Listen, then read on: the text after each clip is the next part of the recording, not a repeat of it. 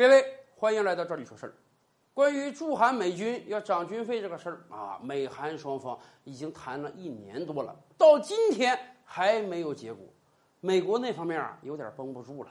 要知道，再有两三个月就要大选了，特朗普总统为什么一直要揪住韩国谈军费这个问题？很重要的一个原因是啊，他在大选之前是要有政绩的。特朗普特别希望把这个驻韩军费谈完之后呢，他可以骄傲而自豪地跟他的选民讲：“你们看到了吧？我不是白给的。奥巴马时代啊，我们花钱保卫韩国；现在我上台之后，韩国花钱雇我们保卫韩国啊，我们还能挣钱。然而，韩国虽然是小弟弟，但人家也不是冤大头啊。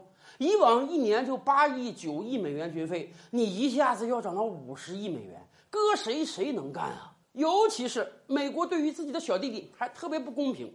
我们上期节目跟大家讲，这可是德国媒体披露的啊。美国跟韩国一年收十亿美元军费，跟德国收多少？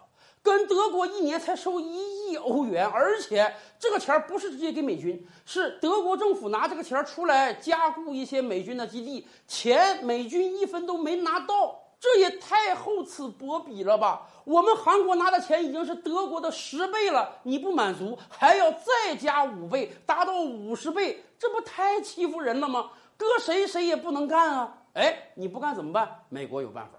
美国说：“我有杀手锏，什么呢？我可以撤军。你们看看，德国那边不听我话啊！我让他涨军费，他不涨；我让他别从俄罗斯买石油、天然气，他偏要买。好，我撤军。哎。”我让你德国看看，这些年来到底是谁在保护你？果不其然啊，德国也觉得本土有这个美国驻军能省不少钱啊。所以特朗普一宣布撤军，默克尔马上站出来说：“美国太不像话了！美国，如果你这样对待我们德国的话，德国要重新考虑整个欧盟和美国的关系了。”现在轮到韩国了，美国方面也放出话来了：“你韩国考虑好啊，如果你不给我涨军费，我也在你韩国撤军。”可问题是，韩国和德国。不太一样。今天韩国国内对于美国驻军啊也是非常厌烦的。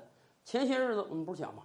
美军在韩国本土有好多个生物实验室啊，这些生物实验室研究各种各样的杀人病毒，最低了也是 SARS 级别的。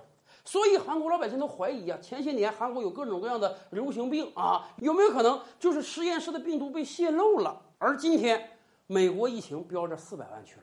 美军的感染都很多呀，而不管是驻日美军还是驻韩美军，他们的生活都是非常自由散漫的，不是说天天待在军营里从来不出来啊，他们经常性的到市面上购个物啊，喝个酒啊，吃个饭啊，这都是一个又一个传染源呀。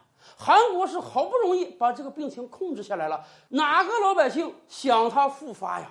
因此，对于很多韩国老百姓来讲，如果你美军愿意撤走，或者说撤走一部分，那人家真是拍手叫好啊！从这个意义上讲啊，如果美军用要挟来让韩国涨军费，那么他们的算盘真是打错了，恐怕到十一月大选，韩国也不会涨啊。